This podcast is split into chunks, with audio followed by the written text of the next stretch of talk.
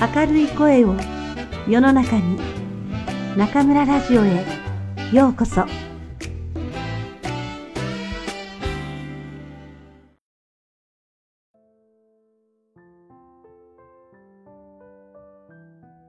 能力のある人は黙っていても好かれる。桃やす桃はみずみずしくて美味しいですね。味も良ければ香りも良く、自然とその魅力にはまってしまいます。しかし、桃やす桃の木は美味しい意味がありますよ、と主張しているわけではありません。人間も同じです。